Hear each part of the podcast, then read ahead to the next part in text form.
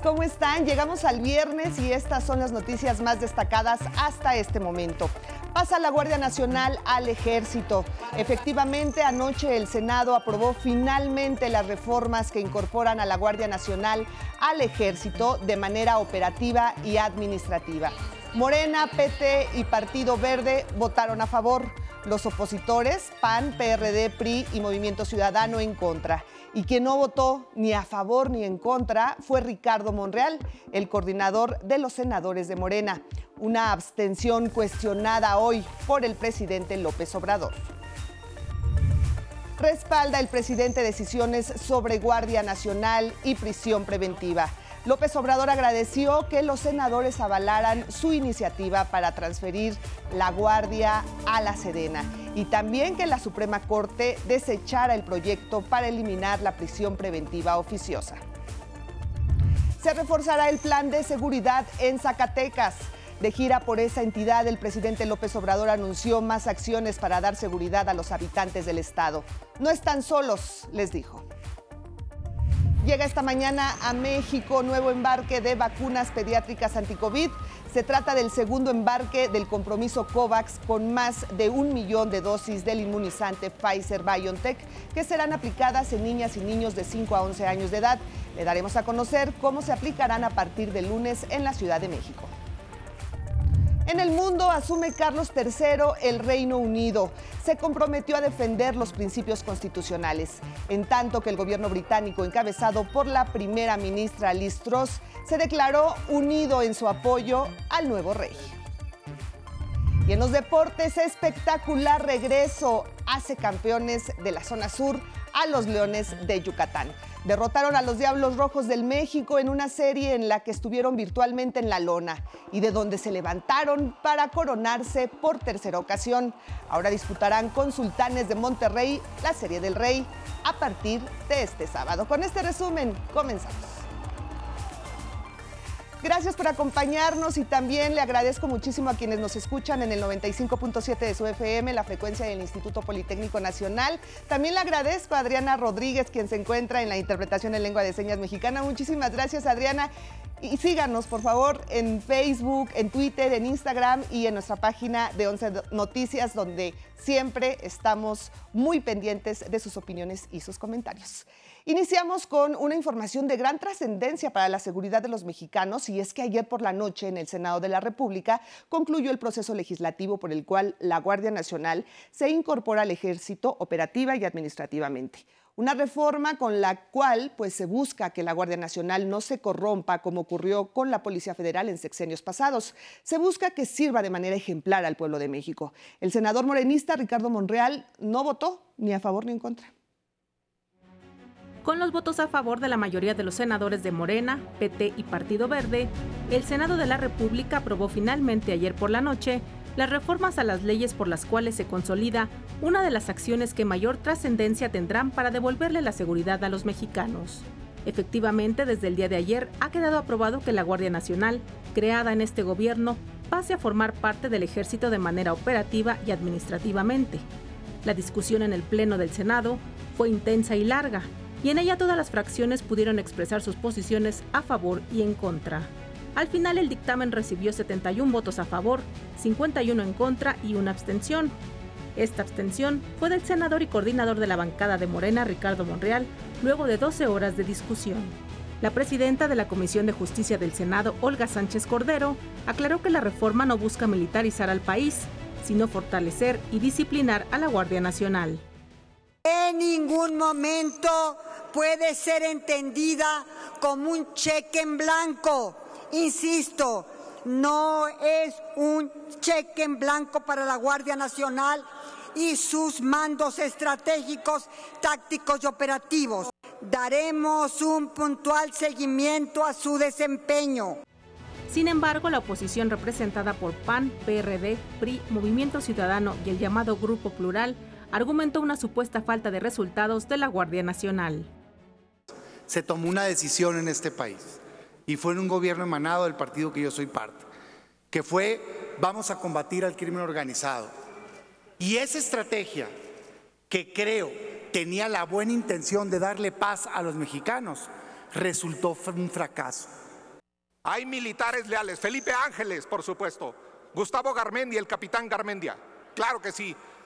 Pero también hay, y son palabras de Paco Ignacio Taibo que recreó en el tiempo de Sopilotes, también hay hijos de la chingada.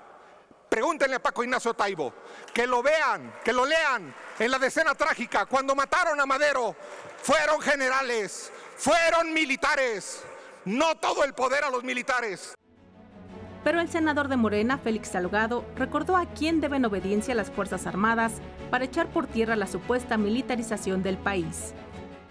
Señor senador, usted sabe que las Fuerzas Armadas tienen un comandante supremo y que es civil. Usted sabe que la Guardia Nacional tiene una secretaria de Seguridad Pública Federal y que es civil. ¿En qué momento ustedes le han visto el uniforme militar para asegurar con tanta vehemencia como lo están haciendo que el país está militarizado? El verde ecologista otorgó un voto de confianza a la Guardia Nacional. Nos conviene evitar que naufrague víctima de los cálculos políticos o peor aún, en las luchas ideológicas del momento, porque la Guardia Nacional le pertenece a todos los mexicanos. Finalmente, la reforma a la Guardia Nacional fue aprobada y pasó al Ejecutivo Federal para que sea publicada en el Diario Oficial de la Federación. Con información de Gilberto Molina, Once Noticias. Y durante su conferencia matutina, que en esta ocasión fue en Zacatecas, el presidente Andrés Manuel López Obrador agradeció a los senadores que aprobaron el traspaso de la Guardia Nacional a la Sedena, pero de manera puntual dijo no estar de acuerdo con la abstención en su voto del senador Ricardo Monreal.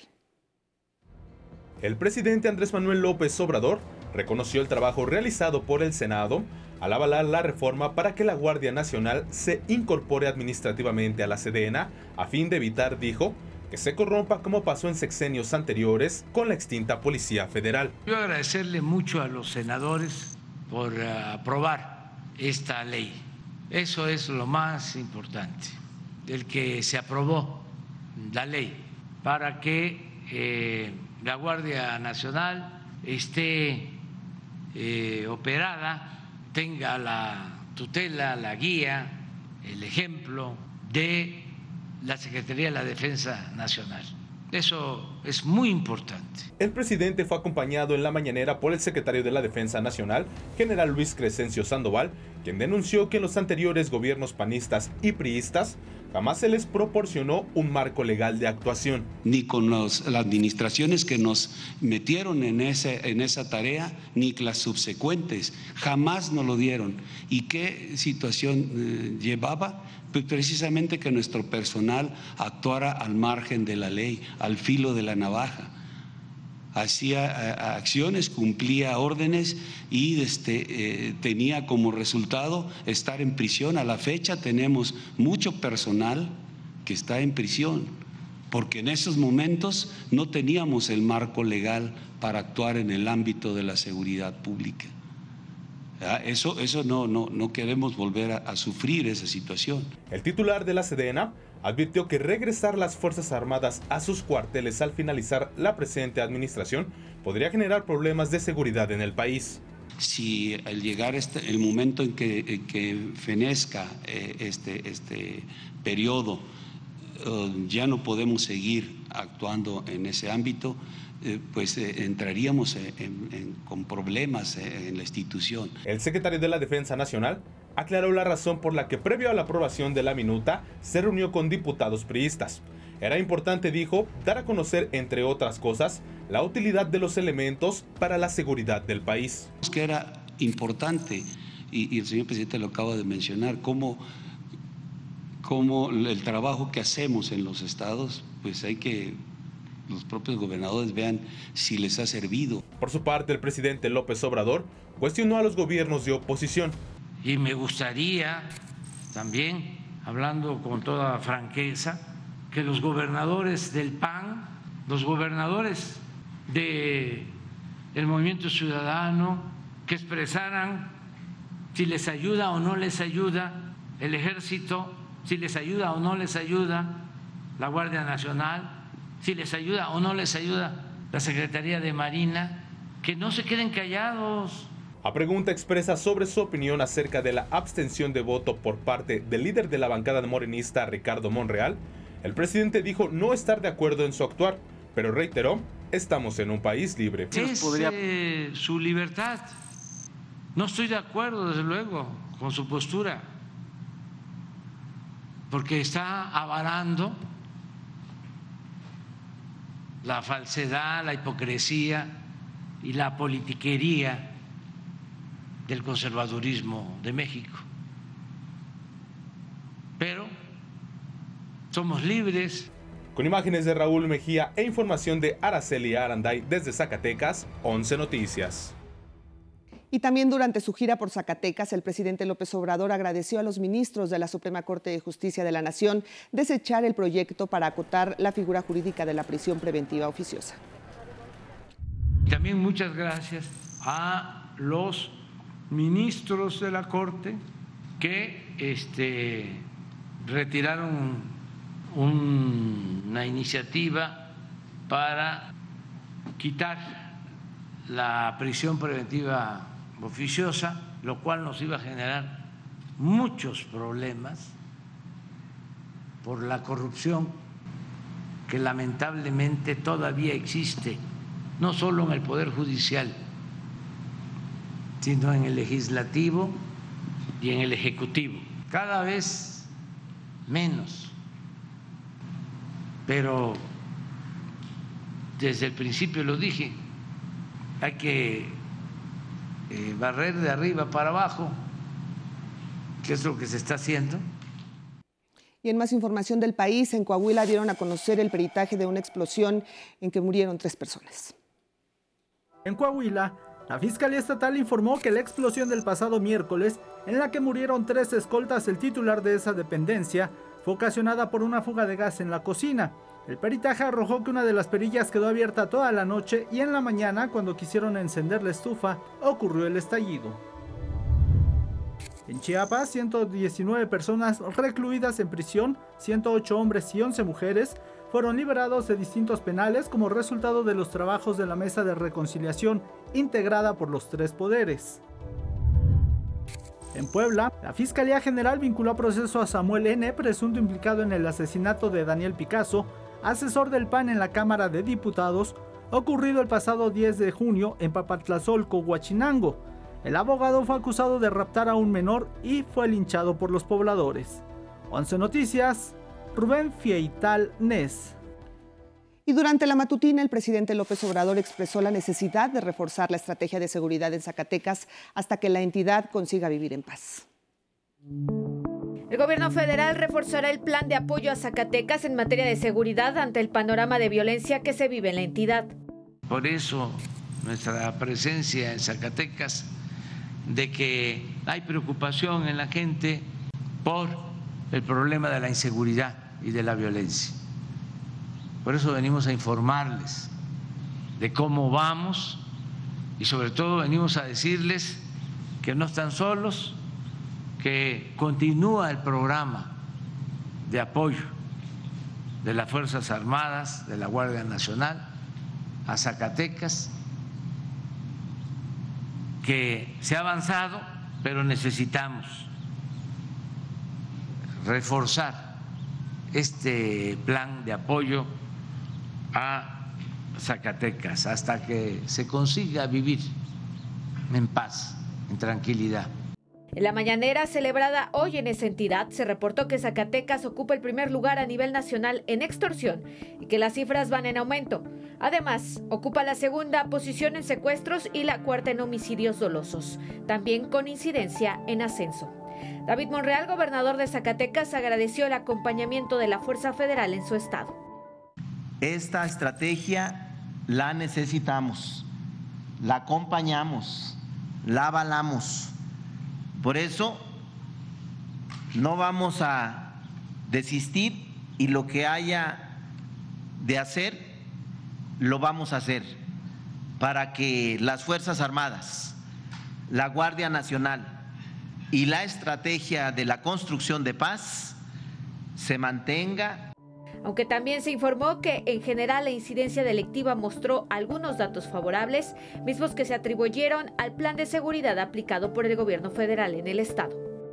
Se hace un reforzamiento al Estado, un reforzamiento con personal del Ejército, 460 elementos, 990 elementos de la Guardia Nacional con tres helicópteros que se despliegan en lo que es eh, eh, el Estado, eh, previa identificación en la mesa de, seguridad, de construcción de la paz, cuáles eran los, las áreas donde se estaba presentando la incidencia delictiva, se despliega.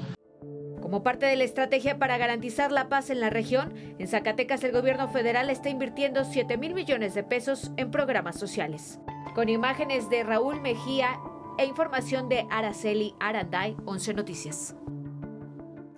Y siguen las buenas noticias. Este viernes llegó a México un segundo embarque de vacunas pediátricas anti-COVID. Se trata de más de un millón de dosis Pfizer-BioNTech que serán aplicadas a niñas y niños de 5 a 11 años. Fueron adquiridas a través del mecanismo COVAX y en la Ciudad de México continúa la semana próxima la vacunación para niños y niñas. El gobierno capitalino informó que del 12 lunes 12 al miércoles 14 de septiembre se aplicará la segunda dosis a niños de 10 años y a rezagados de primera y segunda dosis de 10 y 11 años. Y del 19 al 23 de septiembre se aplicará la segunda dosis a niños y niñas de 9 años, así como primeras y segundas dosis a rezagados de 9, 10 y 11 años. Y en otra información, la tormenta tropical Key continúa alejándose de las costas de nuestro país, pero sigue generando lluvias intensas en el noreste del territorio.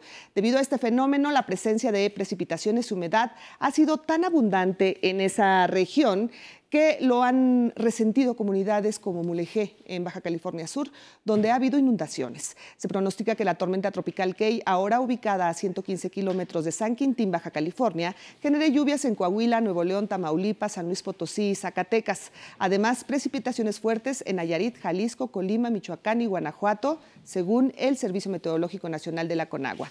En Guerrero se esperan lluvias de moderadas a fuertes y en estados del sureste y la península de Yucatán, lluvias con descargas eléctricas.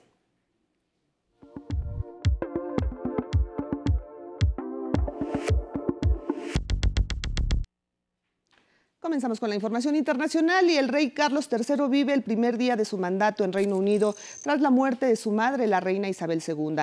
Ya en Londres tuvo su primer acercamiento con la gente fuera del Palacio de Buckingham.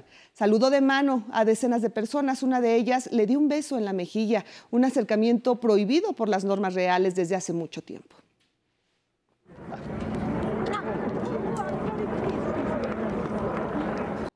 En su primer discurso a la nación, el soberano dijo, pues eh, que comparte, comparte la tristeza y la sensación de pérdida con todo el pueblo británico y se comprometió a defender los principios constitucionales.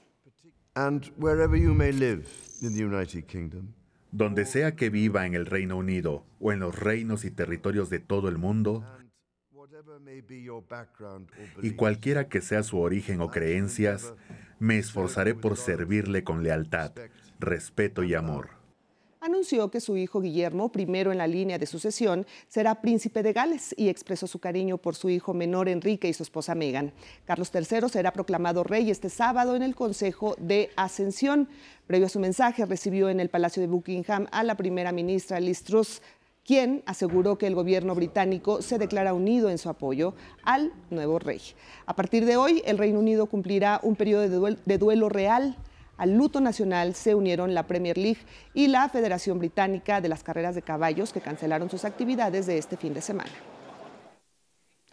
Por tercer día, estudiantes chilenos marcharon por las calles a casi una semana de que la mayoría de los ciudadanos rechazó una nueva constitución que, entre otros puntos, garantizaba el derecho a la educación. Los manifestantes demandan una enseñanza digna, mejores condiciones de las escuelas y más recursos económicos. Algunos encapuchados protagonizaron choques con la policía luego de incendiar dos autobuses de transporte público.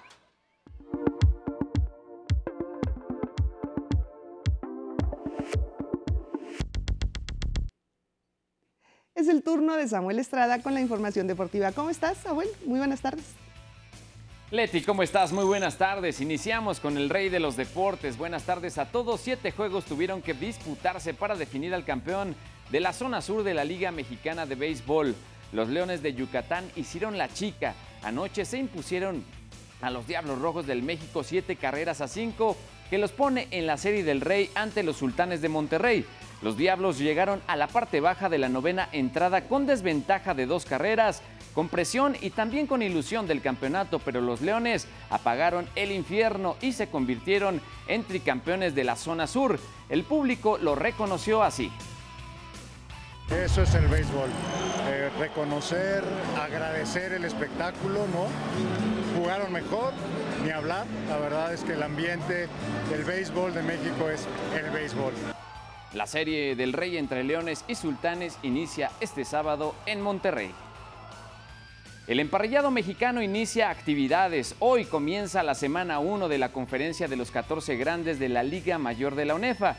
La patada inicial estará a cargo de los potros salvajes de la Universidad Autónoma del Estado de México y los Borregos México, allá en Toluca. Mañana los equipos del Politécnico, Águilas Blancas y Burros Blancos comenzarán una nueva aventura. Burros en el estadio Wilfrido Maciú de la Ciudad de México reciben a los borregos del Estado de México al mediodía y las águilas visitan el Templo del Dolor enfrentando a los aztecas de la Universidad de las Américas Puebla a la una de la tarde y Pumas y los borregos Monterrey se enfrentan en Ciudad Universitaria.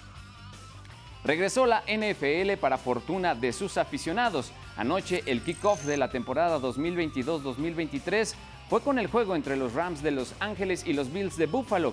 Los Bills aplastaron a los actuales campeones 31-10 con una actuación sobresaliente de su mariscal de campo Josh Allen con 297 yardas y 4 touchdowns, completando además 26 de 31 pases. La semana 1 de 18 continuará este domingo con 15 juegos. En más deportes, en la Fórmula 1, día de prácticas previo al Gran Premio de Italia del próximo domingo, el mexicano Sergio Pérez finalizó en el lugar 14 en la primera tanda. Para la segunda mejoró y, y escaló al sexto. Los pilotos de Ferrari, Charles Leclerc y Carlos Sainz mandaron en el Autódromo Nacional de Monza. En las grandes ligas, el pelotero mexicano Julio Urias de los Dodgers de Los Ángeles suena fuerte para el premio Cy Young que se entrega cada año al mejor pitcher de la Major League Baseball. Actualmente tiene marca de 15-6 y un promedio de carreras limpias de 2.29. En el abierto de tenis de los Estados Unidos, hoy se juegan las semifinales varoniles entre el ruso Karen Kachanov y el noruego Casper Ruth. El platillo principal es la llave entre el español Carlos Alcaraz y el estadounidense Frances Tiafoe, programado a las 6 de la tarde. Y en la Liga MX hoy inicia su jornada 14 con el juego entre Juárez y el líder Monterrey. Leti, es todo en la información de los deportes. Buenas tardes. Gracias, Samuel. Muy buenas tardes. Vamos con más.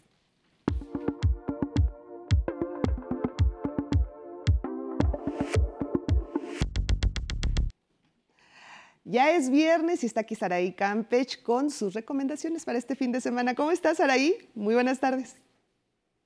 ¿Qué tal, Leti? Muy buenas tardes. Pues empezamos para conmemorar 70 años de Ciudad Universitaria y 15 de haber sido declarada Patrimonio Cultural de la Humanidad por la UNESCO.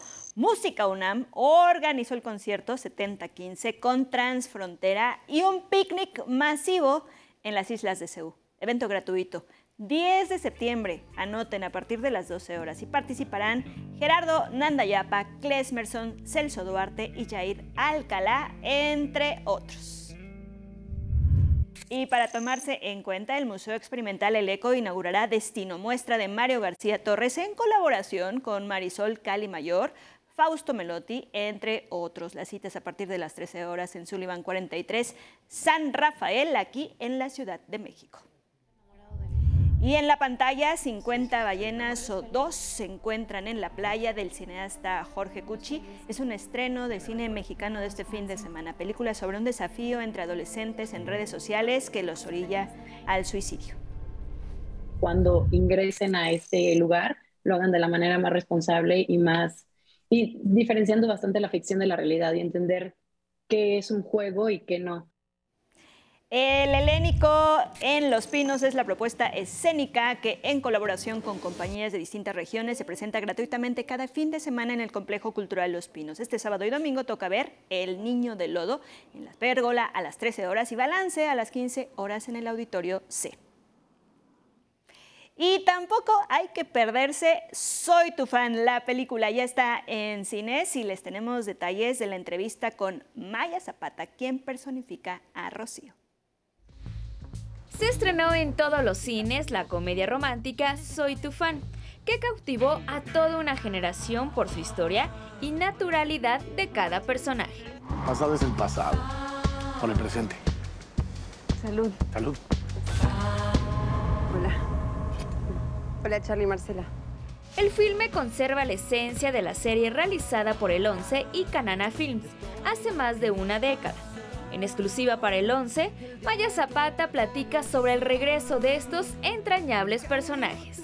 Es una manera de retomar esta historia y creo que em, la verdad la película nos quedó muy digna, muy, em, muy fiel a, Soy tu fan, a lo que era. Este, no más que pues ya crecimos. Somos un, grupo de actores, em, la verdad, muy afortunados de poder Em, pues retomar una historia que nos gusta tanto, eh, que conectó tantísimo con la gente y que hoy, después de tantos años, podemos volver a reunirnos y, continuar con esta historia que la gente pues nunca dejó de esperar. La película de Soy tu fan revelará lo que pasó con cada uno de los personajes desde el último capítulo de la serie, además de contar nuevas historias. En esta película van a conocer a Juana porque nunca la hemos visto. Era una bebé cuando terminó la serie, entonces pues en este momento apenas vamos a ver quién es Juana, cómo participa ¿no? aquí con Rocío, con Diego, con todos los demás personajes, que eso es muy bonito de ver. Cinta dirigida por Mariana Chenillo y protagonizada por Ana Claudia Talancón, Martín Altomaro, Joana Murillo, Maya Zapata, Juan Pablo Medina, Verónica Langer y Jet Guardagurrola. Soy tu fan la película en todos los cines. Con imágenes de Dante Gutiérrez, 11 Noticias, Paola Peralta. Y pese al luto por la muerte de la reina Isabel II, los cines del Reino Unido permanecerán abiertos. En la cartelera estará 007 Quantum, una de las aventuras de James Bond, en honor a la única jefa que tuvo este personaje en casi 60 años, al servicio de su majestad. Y músicos de toda Latinoamérica lamentaron la muerte de Marciano Cantero, vocalista de Los Enanitos Verdes. Sin importar el género que interpretan en redes sociales, enviaron sus condolencias desde Marco Antonio Solís hasta Molotov y por supuesto los músicos que lo acompañaron en la época del rock en tu idioma. Y el 15 de septiembre, la muñeca Barbie estrenará una edición especial para conmemorar el Día de Muertos. Lucirá un vestido diseñado por el mexicano Benito Santos. Una versión más tendrá un vestido morado y flores de cempasúchil y Ken tendrá un look de charro. Y se agotaron los boletos para el concierto que ofrecerá Natalia Lafourcade en el Carnegie Hall de Nueva York, uno de los escenarios más importantes del mundo. El 27 de octubre, la cantante mexicana presentará su nuevo disco. Voy a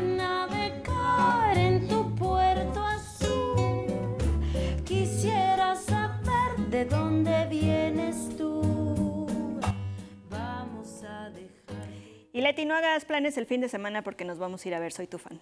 Claro que sí, nos vamos a ir a ver esa película que de verdad la estamos esperando muchísimo. Gracias, muchísimas gracias, Saraí. Gracias también a ustedes por acompañarnos. Lo voy a dejar con estas imágenes de los patines de ruedas que se usaban allá por los años 20 del siglo pasado. Mírenlos. Pues no, nada que ver con los utilizados ya en la actualidad, ¿verdad? Miren. Muchísimas gracias por acompañarnos. Lo invitamos a que continúe en la programación de El 11 y ojalá pueda acompañar a mi compañera Sandra Sidle, quien nos espera a las 9 de la noche con más información. Gracias, excelente fin de semana.